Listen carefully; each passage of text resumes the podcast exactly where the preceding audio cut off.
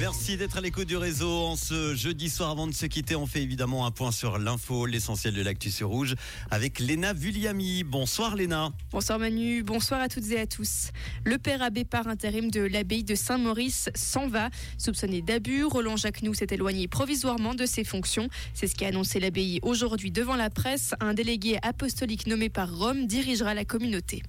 Plusieurs vaccins manquent à l'appel en Suisse. Il s'agit des vaccins contre la rougeole, les oreillons ou encore la rubéole. Et selon l'Office fédéral pour l'approvisionnement économique du pays, plusieurs autres pénuries de médicaments n'ont pas encore pu être surmontées. Le monde agricole suisse devrait être davantage soutenu. La Commission des finances du national a approuvé le budget 2024 avec des augmentations de crédits dans ce domaine. Pour compenser, elle a procédé à des coupes dans l'asile et la politique régionale. Détonation à Genève. La police est intervenue près de la gare des Eaux Vives ce matin vers 4 heures pour des coups de feu. Personne n'a été blessé. L'enquête, toujours en cours, a déterminé qu'il s'agissait de balles tirées à blanc. La trêve entre le Hamas et Israël aura lieu demain matin. Les premiers otages seront libérés dans l'après-midi.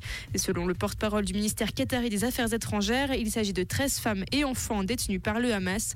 En échange, un nombre encore inconnu de prisonniers détenus par Israël seront relâchés. Et le Montreux Jazz Festival aura lieu au cœur de la cité. Le MGF a dévoilé aujourd'hui les contours de sa 58e édition qui se déroulera pour la première fois en 30 ans hors des murs du centre des congrès qui est en travaux. Le festival restera cependant bien sur le territoire de la ville. Merci beaucoup Léna. Retour de l'info demain matin avec Tom, Camille et Mathieu. Comprendre ce qui se passe en Suisse romande et dans le monde, c'est aussi sur rouge.